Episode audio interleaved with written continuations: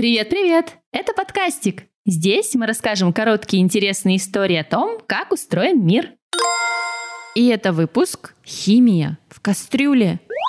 Думаешь, химия это только для школы и для ученых? Совсем нет. Химические реакции происходят и с едой, как при приготовлении, так и уже внутри нас. Коричневая хрустящая корочка на мясе и картошке, румяные бока булочек и хлеба – результат химической реакции. Она называется сахароаминная конденсация.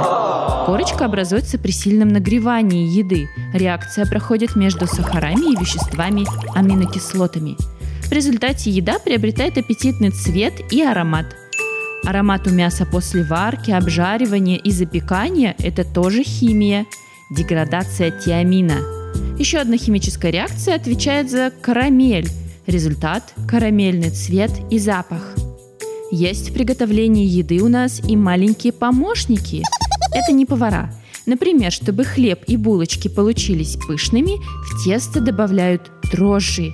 Это маленькие грибы, которые питаются сахаром и выделяют газ, который как раз и увеличивает тесто в размере. Оно поднимается или растаивается. Говорят, что дрожжи бродят.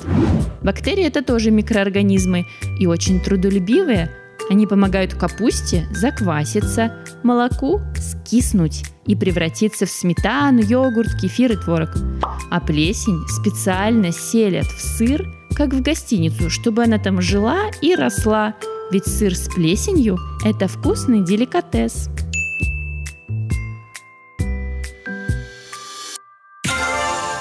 Самые новые выпуски можно послушать на Boosty, а еще в подкастике можно передать привет. Для этого зайдите на Boosty и оформите подписку. Ссылка в описании под этим аудио и на сайте подкастик.ру.